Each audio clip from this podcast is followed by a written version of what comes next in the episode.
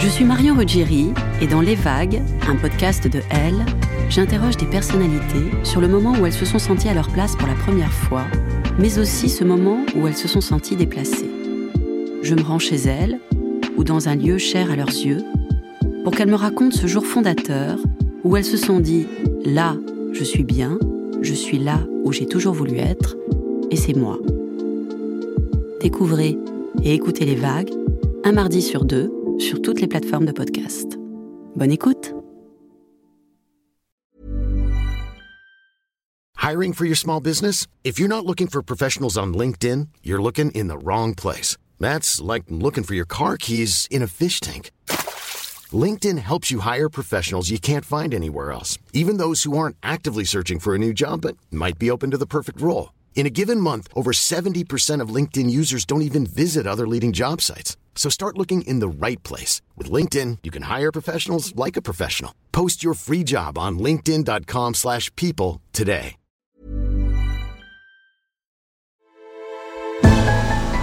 Elle, elle, elle.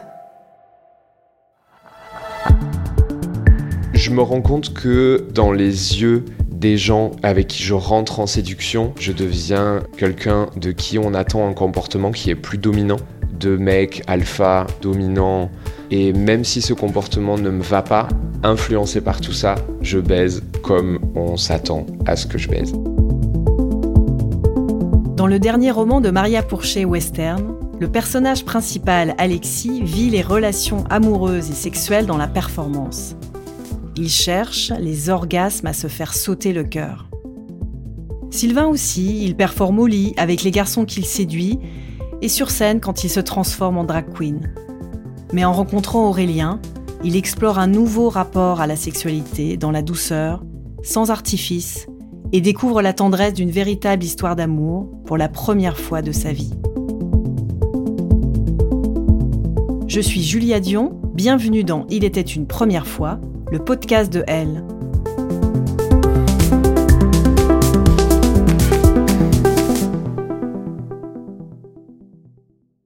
Je rencontre, je rencontre, je rencontre, je rencontre, dans des cadres qui sont souvent ceux euh, des excès, euh, souvent à des heures très tardives.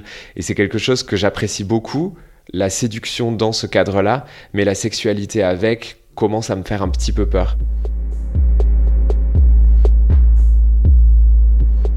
ça devient un endroit de fantasme qui pour moi ressemble de plus en plus à ce que moi j'attends de la pornographie. C'est un endroit de sexualité qui est très euh, rapide, qui peut être très euh, violent, même si toujours euh, consenti. J'ai toujours trouvé beaucoup de respect. Et je suis pas sûr de savoir où est-ce que je me trouve moi là-dedans les personnes que je rencontre dans ces clubs et avec qui je consomme une sexualité très rapide, je me rends compte qu'en fait j'essaye de créer quelque chose d'amoureux et je finis par dire à mes amis qui disent mais va sur les applis, rencontre des mecs, vis ta sexualité, ça va être super. Ben en fait je leur dis mais moi ma sexualité c'est que ça. J'ai pas de couple, j'arrive pas à trouver d'attache et aucune de ces lignes de pêche que j'envoie euh, à la mer ne trouve vraiment de, de poissons. Donc pour l'instant, je navigue à vue, quoi. Et moi, c'est pas mon truc, mais je mets un peu trop de temps à le découvrir et surtout, je crois que je me forge une nouvelle personnalité pour pouvoir coller à tout ça.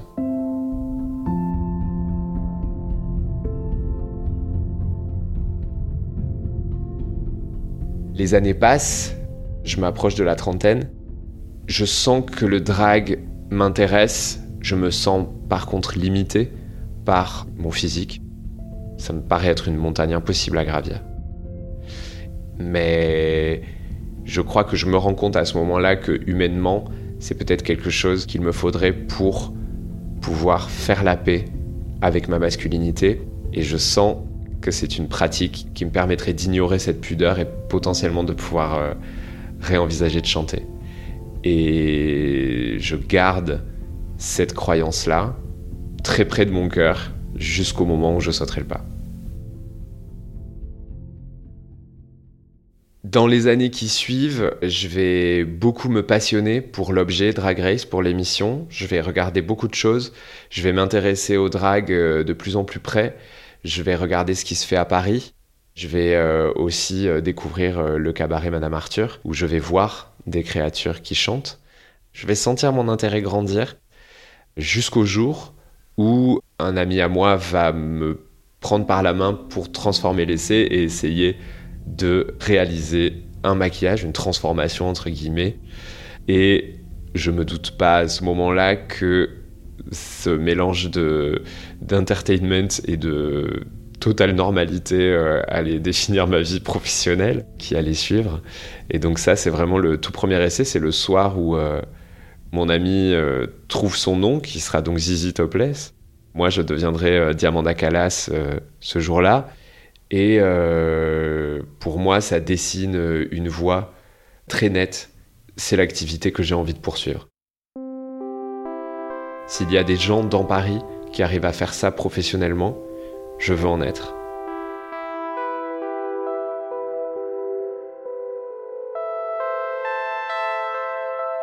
Quand je rencontre euh, Diamanda, en parallèle dans ma vie personnelle, je suis un peu au pic d'une forme de crise de masculinité. Le niveau de dissonance est au plus haut, ma sexualité est toujours plus violente. J'ai l'impression de m'abandonner dans ce rôle de mâle alpha, en tout cas dans ma sexualité qui me correspond pas du tout. C'est un moment de ma vie où je vais beaucoup à la salle de sport, où euh, je ressemble vraiment de plus en plus à un mec et où je me sens l'être de moins en moins.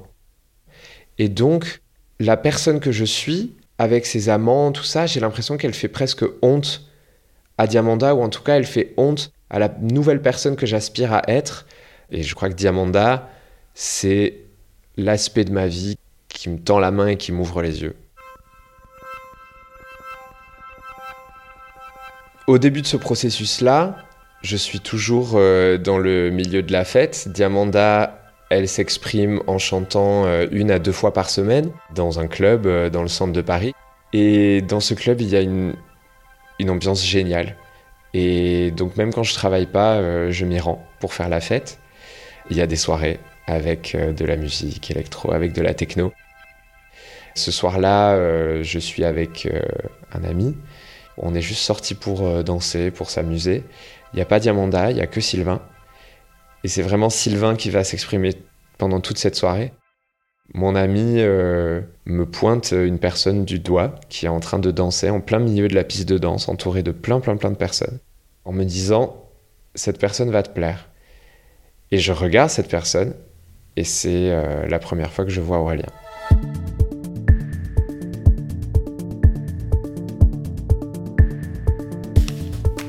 Aurélien, à l'époque, euh, utilise des pronoms euh, masculins, ce qui n'est plus le cas aujourd'hui. Elle a un look euh, assez passe-partout, elle a un visage qui est très expressif, des yeux extrêmement rieurs, un très joli sourire. Et je me dis, c'est marrant, j'ai jamais vu une personne qui lui ressemble. Elle me plaît tout de suite. Donc je m'approche d'Aurélien, on danse un petit peu, on s'embrasse. J'ai le souvenir à ce moment-là d'avoir le désir de passer à l'étape suivante tout de suite. J'ai envie de lui dire bah viens on va on va faire euh, connaissance euh, dehors après on rentre chez moi. Mais les baisers qui sont échangés, les paroles qui sont échangées ne sonnent pas de la même manière. Cette personne est différente.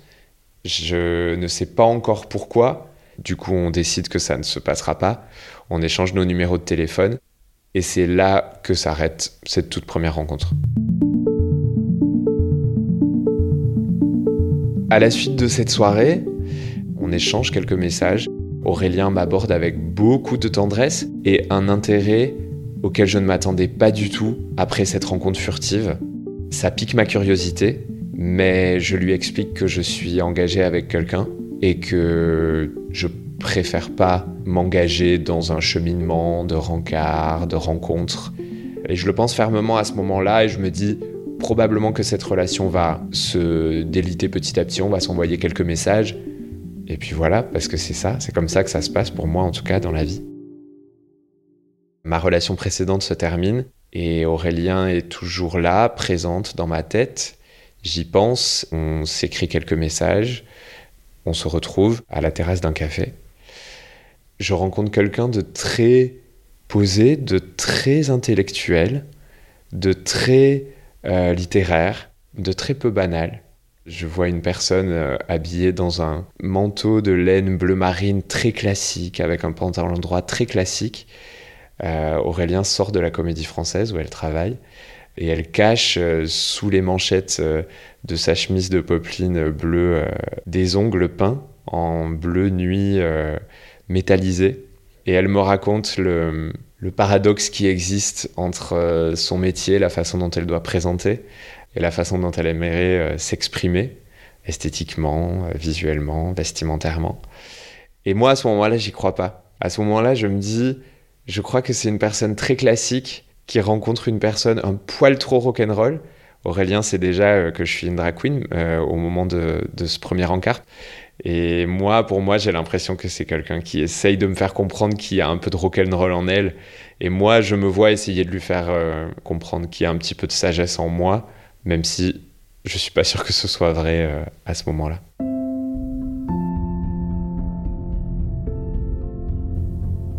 On s'embrasse et euh, à la suite de ça, on continuera de s'écrire, on va continuer de faire des rencarts on va continuer de se rencontrer euh, dans des cafés, lors de promenades, dans des contextes qui sont vraiment euh, des contextes entre guillemets sages.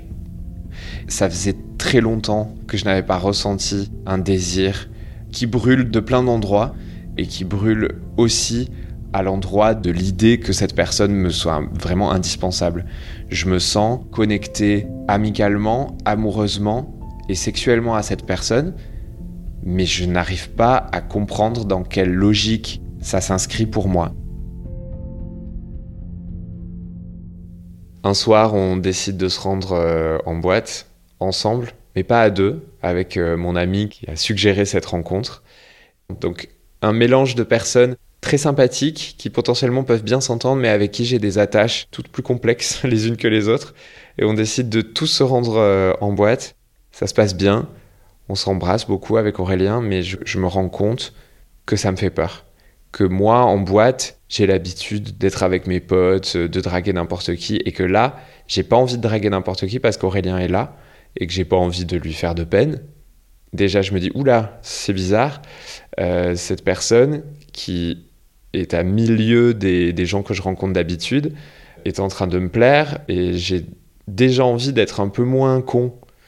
Donc, à la fin de cette soirée, Aurélien me dit On va chez toi Et je lui dis non.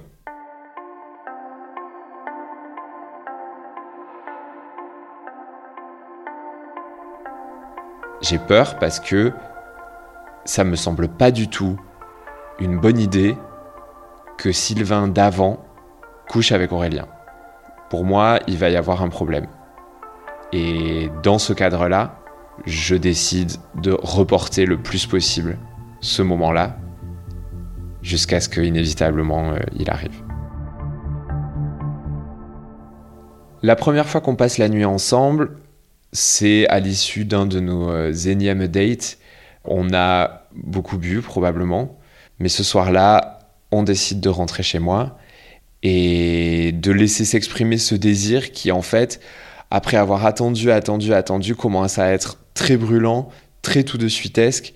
Et donc, quand on décide de se mettre au lit, de commencer à faire l'amour, tous mes vieux démons me rattrapent et je m'engage dans une relation très mécanique, très dominante, très pressante. Parce que c'est l'habitude, parce que c'est comme ça, parce que c'est ce que mes amants ont beaucoup attendu de moi ces dernières années, que euh, on m'a toujours demandé de baiser plus fort, de baiser plus vite, de baiser plus grand, plus gros, plus masculin, plus plus viril. Et là, eh ben ça fait flop euh, tout de suite. Mon attitude euh, réfrène Aurélien qui m'arrête net et me dit par contre c'est pas du tout comme ça que ça va se passer. C'est pas du tout comme ça que ça doit se passer. Et en tout cas, si ça doit se passer avec moi, ça ne va pas se passer comme ça. Et je la remercie énormément de me faire part de cette réticence Parce que là encore, c'est la première fois. C'est la première fois qu'on me dit non, je ne veux pas ça. Et non seulement je n'ai jamais reçu ça, mais c'est aussi quelque chose que je n'ai jamais été capable d'exprimer. Je m'excuse, elle s'allonge, je me blottis contre elle, j'ai ma tête sur son torse et on parle. Je lui demande de m'expliquer qu'est-ce qui lui ferait plaisir, comment est-ce qu'on pourrait envisager cette sexualité. Et je me rends compte tout de suite que je dois désapprendre complètement tout ce que j'ai cru être bon pour ma sexualité.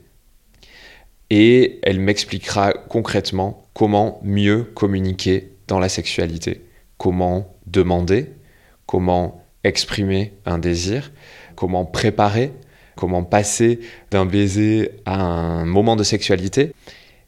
Et je me dis, mais c'est dingue, parce que ça veut dire que moi, je peux aussi lui dire, tu sais, j'aime tel acte, je n'aime pas tel acte, je voudrais qu'on puisse faire ça, et je préférerais qu'on ne fasse pas ça. Presque jamais, je n'avais introduit une rencontre sexuelle par de la communication. Cette discussion a duré très longtemps. Il était très tard et on s'est endormi. À ce moment-là, le confinement est en train de frapper à la porte. C'est imminent. On le sait, on le sent, rien n'est vraiment annoncé, mais on sent qu'il y a quelque chose de très compliqué qui va se mettre en place. Et comme euh, Aurélien est suisse, on sait aussi qu'elle va devoir y retourner. Et donc, il y a une forme d'urgence qui se met en place dans notre relation et je crois que j'ai vraiment besoin à ce moment-là de lui exprimer au-delà de cette première nuit qu'on a passée ensemble qu'elle compte pour moi et je crois qu'à ce moment-là, elle l'a pas encore compris. Et quelques jours après cette première fois, qui même si on a discuté, c'était quand même de prime abord assez mal passé, et là je me suis dit ok, c'est le moment, c'est maintenant ou jamais. Et donc, je décide de faire un move très comédie romantique. Je prends mon vélo, je vais dans son quartier, je vais sous sa fenêtre et je lui demande de descendre. Aurélien s'est dit Ok, peut-être qu'il tient à moi en fait. Le confinement est annoncé et Aurélien euh, doit repartir en Suisse euh, le plus vite possible. Et il est hors de question qu'on ne passe pas une nuit ensemble euh, avant. Donc euh, on se rejoint la veille de son départ. Elle doit partir le lendemain à midi. On se retrouve dans un café. On boit quelques verres. On va euh, manger un morceau dans une pizzeria pas loin. Et on rentre chez moi. Je crois que j'ai besoin de sémenter les sentiments que j'éprouve par des mots, par des actes. J'ai besoin de lui dire, ok, tu pars demain, mais c'est pas fini et ça fait que commencer. La gêne est comme dissipée. La relation sexuelle est en fait une montagne de douceur, de baisers, d'échanges. Je pense qu'on se déshabille euh, dans le couloir, que en fait tout se passe quand même dans cette forme euh, d'urgence très joyeuse, mais ça n'empêche pas, même si tout va vite, ça m'empêche pas de prendre beaucoup de plaisir à explorer avec ma main tout son corps, de prendre du plaisir à caresser ses jambes, ses épaules, à, vraiment euh, me dire à la fois je suis très pressé, mais à la fois j'ai le temps parce que c'est de l'amour qui s'installe, donc en fait euh, on a le temps.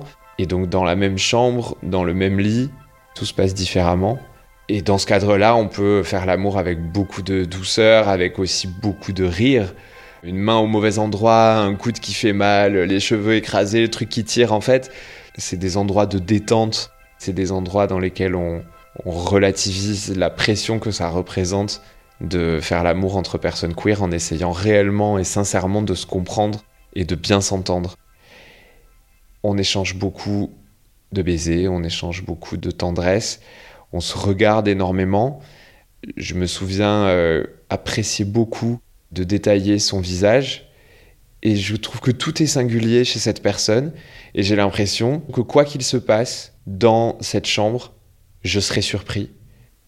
On n'a presque pas tant besoin de s'exprimer très concrètement. Qu'est-ce que tu veux faire là maintenant tout de suite? Le désir s'exprime davantage par les actes, le consentement aussi. Et dans ce cadre-là, on peut enfin entamer la construction de notre langage sexuel commun d'une façon euh, douce, euh, compréhensive, mais aussi ludique et, et, pleine de joie et pleine de découvertes et pleine de rire aussi.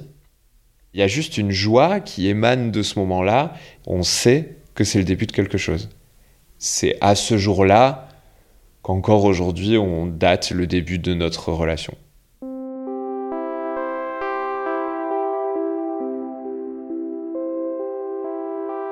Aujourd'hui, ça fait plus de trois ans qu'on est ensemble.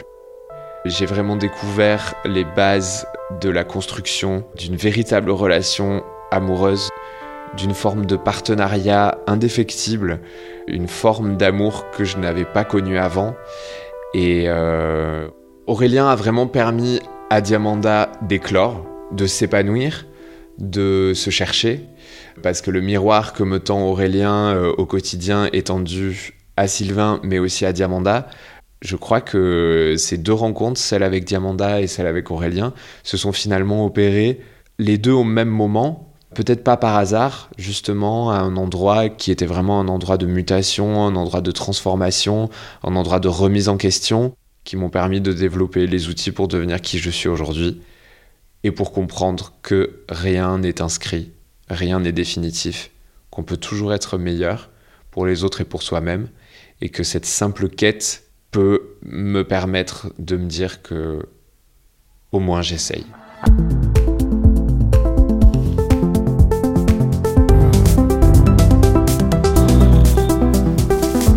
Cet épisode de Il était une première fois a été tourné par Barbara Pucheux.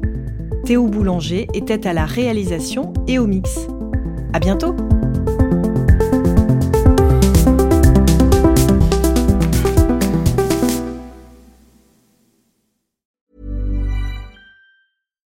Flexibility is great. That's why there's yoga. Flexibility for your insurance coverage is great too. That's why there's United Healthcare Insurance Plans. Underwritten by Golden Rule Insurance Company, United Healthcare Insurance Plans offer flexible, budget friendly coverage for medical, vision, dental, and more. One of these plans may be right for you if you're, say, between jobs, coming off your parents' plan, turning a side hustle into a full hustle, or even missed open enrollment. Want more flexibility? Find out more about United Healthcare Insurance Plans at uh1.com.